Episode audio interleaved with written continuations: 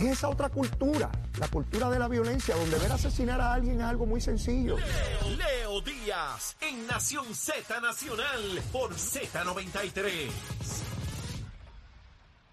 Y estamos de regreso aquí en Nación Z Nacional, mis amigos, a través de Z93, la emisora nacional de la salsa, la aplicación La Música y nuestra página de Facebook de Nación Z. Y llegó, llegó la sección de los viernes de un ratito con la secretaria, nada más y nada menos que la secretaria de prensa del gobernador de Puerto Rico, Pedro Pierluisi. Sheila, saludo, buen día.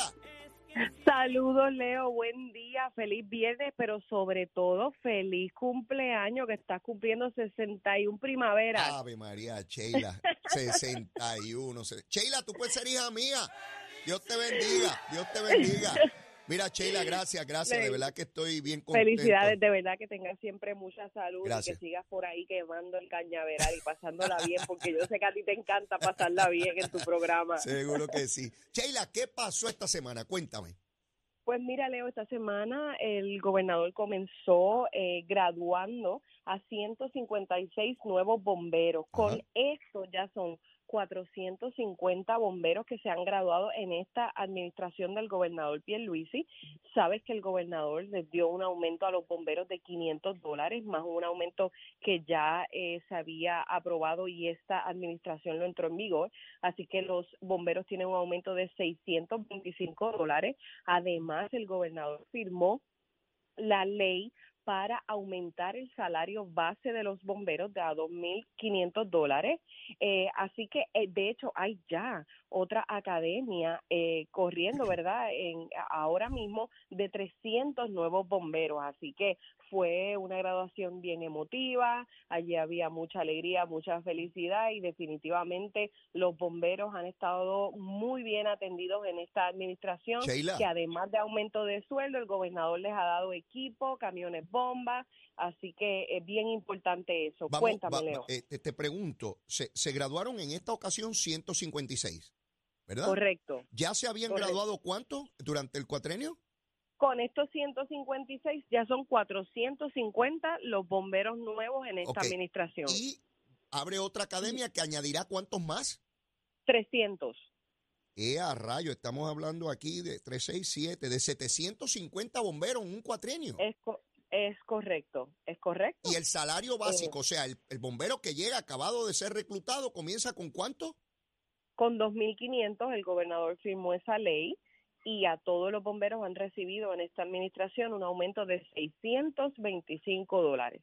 Wow, eso solamente en el área de los bomberos. mensuales. Mensuales. Sí, mensuales. No, claro, solamente en el área de los bomberos. Sabes que el gobernador eh, eh, otorgó un aumento de mil dólares mensuales a los maestros, a los oficiales correccionales también han tenido aumento, los paramédicos también han tenido aumento y, eh, bueno, esto sin contar los dos aumentos al salario mínimo, esto es en la empresa privada, Sí. y el aumento que han tenido el 70% de los empleados públicos que se les ha ajustado su sueldo, ¿verdad? Su clasificación y su remuneración. Ya, ya.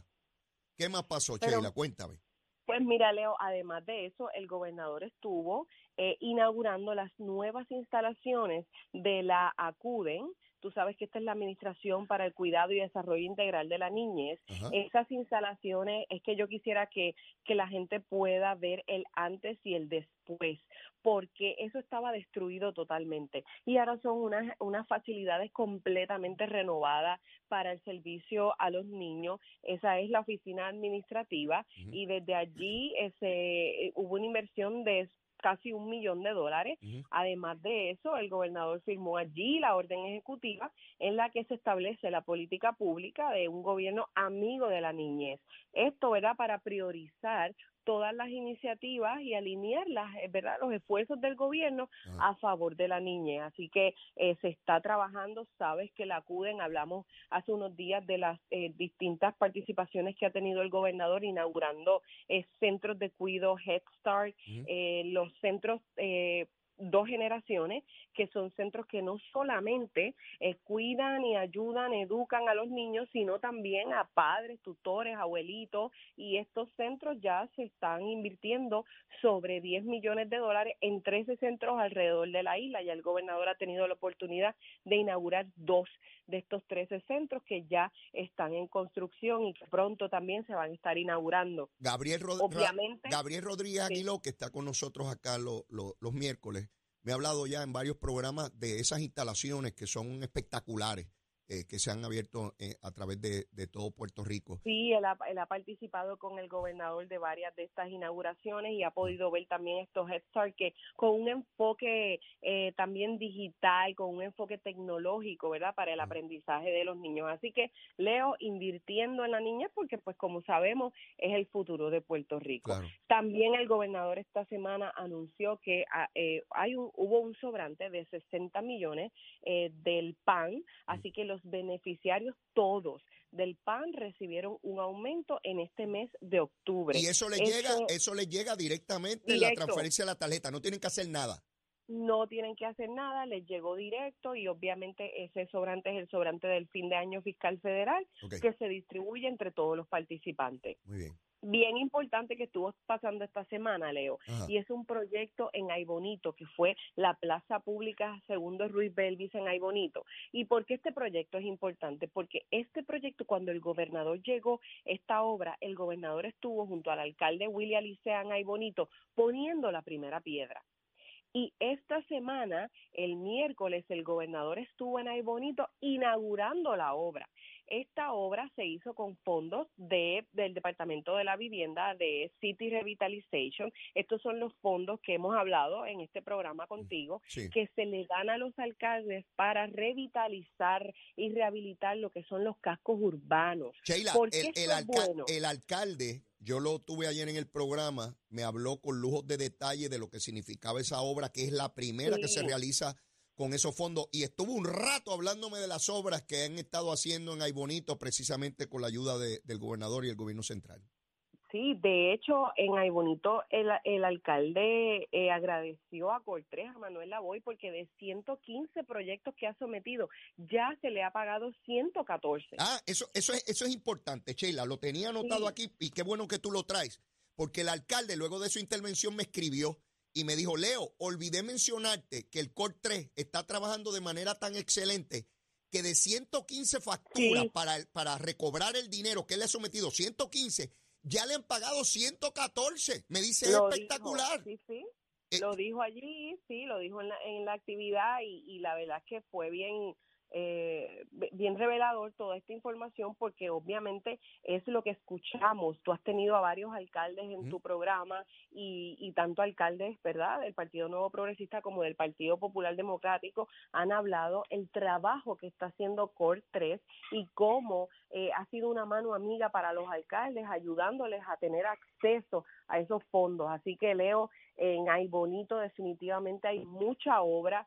Eh, fue bien eh, importante esta plaza pública porque ¿cómo afecta esto positivamente a la gente? Mira, allí hay muchísimos negocios alrededor de la plaza. Esto va a ser eh, el nuevo centro del pueblo, ¿verdad? para seguir compartiendo. Así que estos proyectos de revitalización de la ciudad, para lo cual el gobernador asignó 1.200 millones para, para ayudar a los municipios a, a desarrollar estas obras, definitivamente ayuda a impulsar el desarrollo económico, vivienda, negocios de, de los municipios y por ende, ¿verdad?, de nuestros ciudadanos, que es lo importante. Claro, claro, claro.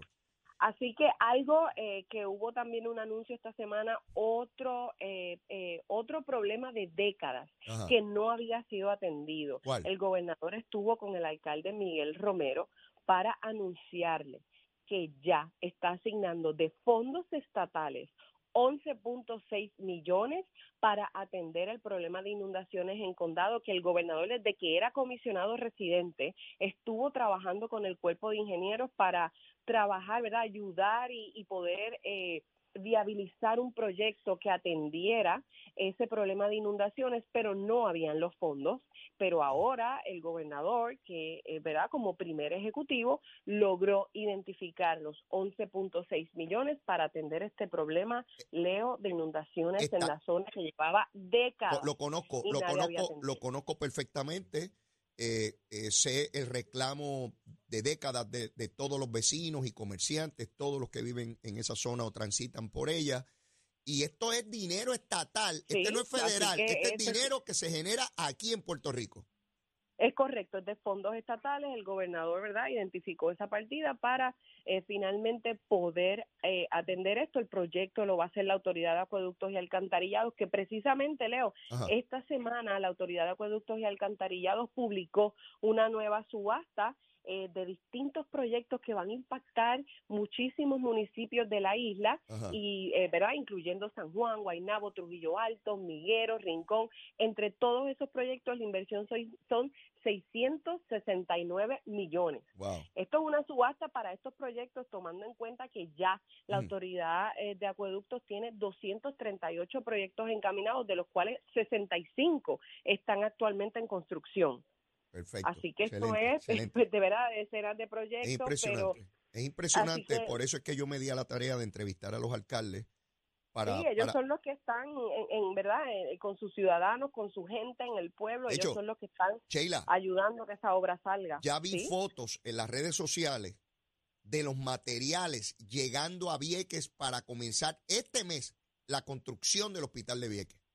Ah, sí, sí, eso era un adelantito que te quería dar. Ah, que pronto el gobernador ya va a estar en Vieques eh, para comenzar, ya se culminó, sabes que el gobernador estuvo en Vieques para lo que fue la demolición, ¿verdad? Sí, el comienzo sí. de, la, de la demolición de la antigua estructura que había allí y eh, ya eh, se preparó todo el terreno, así que muy pronto ya vamos a estar haciendo la colocación de la primera piedra y comenzando la construcción del nuevo hospital en Vieques, ¿verdad? Este, sabes que para el gobernador las islas municipios de Vieques y Culebra y yo eh, sé que, que los alcaldes verdad han tenido la oportunidad de hablar contigo y decirte la mano amiga que ha sido este gobierno para para las islas municipios Vieques y Culebra que por muchas muchos años siempre han sido olvidados verdad por los gobiernos pero en este caso el gobernador ha procurado que Vieques y Culebra tengan los recursos y puedan desarrollar En la el, obra en el caso de esas dos islas, lo que hay que preguntarle a los alcaldes específicamente la obra y van a estar un rato largo diciendo sí la cantidad de obras y proyectos que estuvieron esperando por montones de administraciones y que ya, ya, ya se están construyendo en ambas islas municipios. Así mismo es, Leo. Así que eh, fue una semana de muchos buenos anuncios positivos. En turismo también tuvimos la llegada de uno de los cruceros más grandes. Tuvimos también, el gobernador participó de la inauguración de un nuevo hotel en el municipio de Luquillo. Eh, sabes que el turismo es una de las industrias que está eh, rompiendo récords. El, el- Sí. el aeropuerto ha roto récords de pasajeros, los hoteles, los, las estadías eh, de- cortas, de, ¿verdad? También han roto récords, así que el turismo en Puerto Rico lleva ya dos años y nueve meses en crecimiento. Hemos, hemos superado los números prepandemia y eso es bien importante, así que el gobernador eh, cuando comenzó esta eh, su administración dio de fondos federales, de fondos ARPA eh, a la compañía de turismo y al DMO para eh, poder, ¿verdad?, mercadear a Puerto Rico y los resultados los hemos tenido porque eh, ha seguido en aumento esa industria. Sheila, Así que Leo, y yo quiero que tú pases un fin de semana No, espectacular. no, no, porque pero, pero, pero espérate, espérate, espérate, espérate, espérate, espérate. Antes de que me Ahí desees por ahí para abajo y qué chévere cumpleaños y que cumpla 61 más. Sheila, que hay la semana que viene? ¿Para dónde va el gobernador? que va a anunciar? Pues yo no te voy- yo no te voy a dar mucho detalle, yo ¿No? solamente te voy a decir que Puerto Rico es una cuna de talentos. Eso es todo lo que te voy a decir. es una ya, cuna ahí de te voy a dejar. Una, Una, cuna, cuna de talento. Puerto Rico es una cuna de un talento. acertijo, yo no sé con qué. Con Ah, qué- bueno, pues. pues, está bien, está bien. Eh, mira, a los, a los 61 años tú no puedes tratar a este viejito así de cosas que me hace difícil pensar, pero bueno, haré mi mayor esfuerzo. Sheila, un A abrazo. mayor esfuerzo, Leo. Muchas felicidades, salud, bendiciones. Gracias. Y que disfrutes, ¿verdad?, tu día y tu fin de semana. Y saludos a todos tus radioescuchas que no se pierden ahí quemando el cañaveral contigo. Besitos en el cutis, Leo. Muchas gracias, Sheila. Besitos en el cuti. La verdad es que, mire, hay una cantidad de frases que la gente me escribe, me dicen en la calle del programa. De verdad que eh, yo nunca pensé, ¿verdad? Y me, me asusté al principio, se lo tengo que confesar. Yo dije, voy a, voy a hacer en la radio como yo soy de verdad, todo, el tiempo, en mi casa, donde sea, bromear. Me encanta la broma y el vacilón. Y, ¿verdad? En política siempre tomaba las cosas demasiado en serio. Quizás por eso fue, ¿verdad? Este, que tenía algunos tropiezos. Pero nada, este, aquí estamos, aquí estamos. Ya, Jennifer, Jennifer, escuchaste a Sheila. Mira, hay una obra y que ahí, y tú dices que la cosa va por mal camino, mi vida. Que esto y que es una porquería de gobierno, eso dice, eso dice la comisionada. La comisionada dice que vamos por mal camino, que esto es una porquería, que su partido no sirve, que su gobierno no sirve y que nada vale nada. Que lo que están haciendo los alcaldes del PNP, los legisladores del PNP, el gobernador del PNP, los jefes de agencia del PNP, que es una porquería. Jennifer, Mira, mi vida, en este fin de semana, vete en un chichorreo por ahí a ver si ves obra. A lo mejor no ves ninguna, yo no sé. Habrá que llevarla a un oftalmólogo, a lo mejor un problema visual que tiene, yo no sé. O táctil, no puede tocar. ¿Verdad? Metida en el mangle no vas a ver las cosas, mi vida. Tienes que salirte del mangle para que veas las cosas, pero metida en el mangle, en el mangle, en el mangle. Yo no sé qué te ha dado a ti con esa fascinación con el mangle. Sal de ahí, mi vida, para que veas la, obra que se está haciendo, si alguna, porque tú dices que ninguna.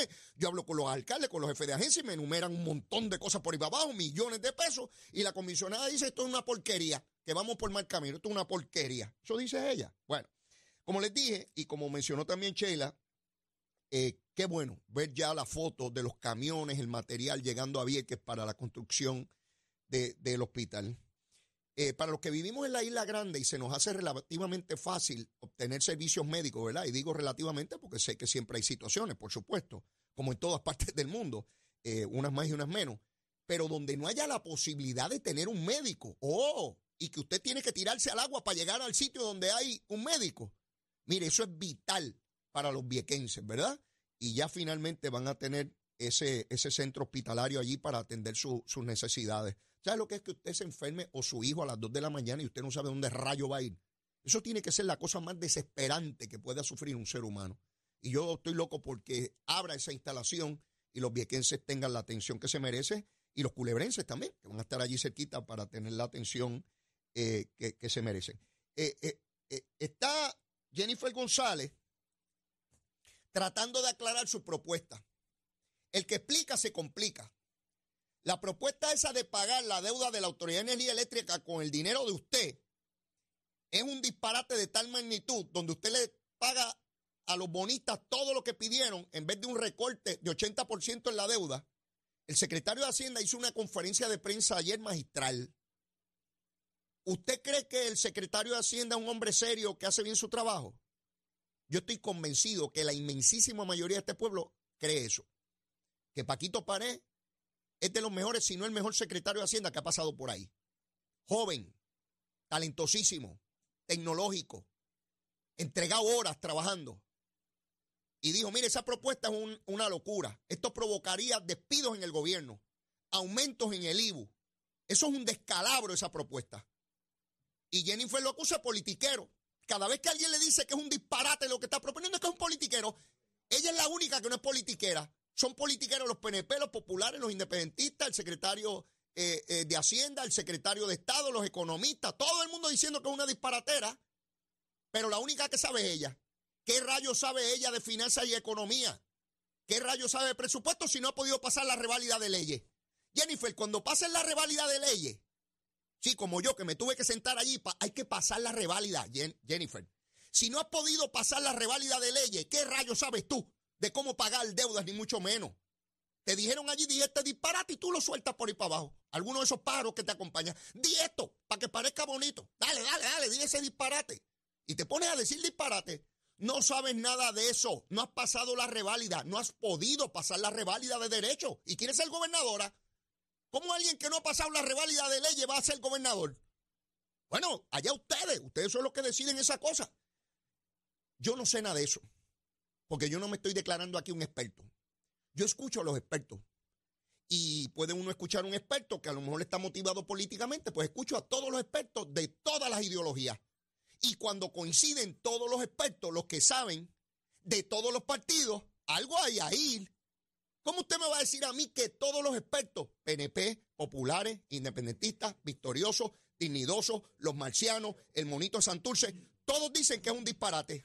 Pero ella dice que no. Ella es la que sabe y no ha podido pasar la reválida de leyes. El día que pase la reválida de leyes, Jennifer, por lo menos ese día creo que sabes algo de derecho. Pero mientras no la pase, no sabes nada de eso. Admite lo que eres una disparatera y no lo... Está por todos lados tratando de explicar y ella misma se enreda. Yo la escucho y me da hasta lástima. Me da hasta lástima, yo no sé un pepino de eso. Y no te molestes conmigo, Jennifer, es que te metes donde no, donde no sabes. Donde yo no sé, no me meto. Sí, un profesor de leyes me dijo eso una vez, porque contesté un disparate. Y me dijo, Don Leo, cuando uno no sabe, uno no se mete. No se me ha olvidado más, ¿sabes? Demetrio Fernández, el curso de Derecho, Daños y Perjuicios. Le preguntaron a Tonito, Tonito Andreu, mi, mi amigo, abogado, y Tonito no sabe, yo levanté la mano, he presentado, y me dijo, dígame el caso, dígame el segundo caso, dígame el tercer caso. Y yo ahí embalado, este, estofón, dale por ahí para abajo. Hasta que llegó un momento, yo no, me dijo, compare el segundo con el tercero, el quinto con el cuarto. Llegó un momento, yo no sabía ni mi nombre. Y le dije, profesor, estoy confundido. Y se echó a reír y me dijo, mire, don Leo, eso es para que aprenda que cuando uno no sabe, uno no se mete. Jennifer, apréndelo. Yo lo aprendí desde estudiante de Derecho, pero bueno, tú no has pasado la rivalidad. Mire, tengo que ir a una pausa. Ya mismo llega aquí la licenciada Ana Quintero a quemar el cañaveral por Z93. Llévatela, chero. Buenos días, Puerto Rico. Soy Emanuel Pacheco Rivera con el informe sobre el tránsito. A esta hora de la mañana continúa el tapón en la mayoría de las carreteras principales del área metropolitana, como es el caso de la autopista José de Diego, desde el área de Bucarán hasta la salida hacia el Expreso Las Américas. Igualmente la carretera número 2 en el cruce de la Virgencita y en Candelaria en Toa Baja y más adelante entre Santa Rosa y Caparra. También algunos tramos de la PR5, la 167 y la 199 en Bayamón y la avenida Lomas Verdes entre la American Military Academy y la avenida Ramírez Terellano. Por otra parte, la 165 entre Cataño y Guaynabo en la intersección con la PR22 y el expreso Valdoriotti de Castro es de la confluencia con la ruta 66 hasta el área del aeropuerto y más adelante cerca de la entrada al túnel Minillas en Santurce. Por otra parte, la avenida 65 de Infantería en Carolina y el expreso de Trujillo en dirección a Río Piedras, la 176, 177 y 199 en Cupey y la autopista Luisa Ferré entre Montelledra y la zona del Centro Médico en Río Piedras y más al sur en Caguas y también la 30, desde la colindancia de Junco Sigurabo hasta la intersección con la 52 y la número 1. Hasta aquí el tránsito, ahora pasamos al informe del tiempo. El tiempo es traído ustedes por Texaco. En momentos de emergencia, piensa en la estrella. Crosco, sella hoy a la segura con Crosco. Para hoy viernes 6 de octubre, el Servicio Nacional de Meteorología pronostica para todo el archipiélago un día principalmente nublado, húmedo, lluvioso y caluroso. La mañana estará parcialmente despejada, pero en la tarde se esperan aguaceros pasajeros y tormentas eléctricas, con el interior, el sur y el oeste recibiendo la mayoría de las lluvias. Los vientos estarán generalmente del este-sureste de 6 a 10 millas por hora, con algunas ráfagas de 17 a 24 millas por hora, y las temperaturas máximas estarán en los altos 80 grados en las zonas montañosas y los medios a altos 90 grados en las zonas urbanas y costeras, con los índices de calor alcanzando los 104 grados en el oeste. Hasta aquí el tiempo les informó Emanuel Pacheco Rivera. Yo les espero en mi próxima intervención aquí en Nación Z Nacional, que usted sintoniza a través de la emisora nacional de la salsa Z93.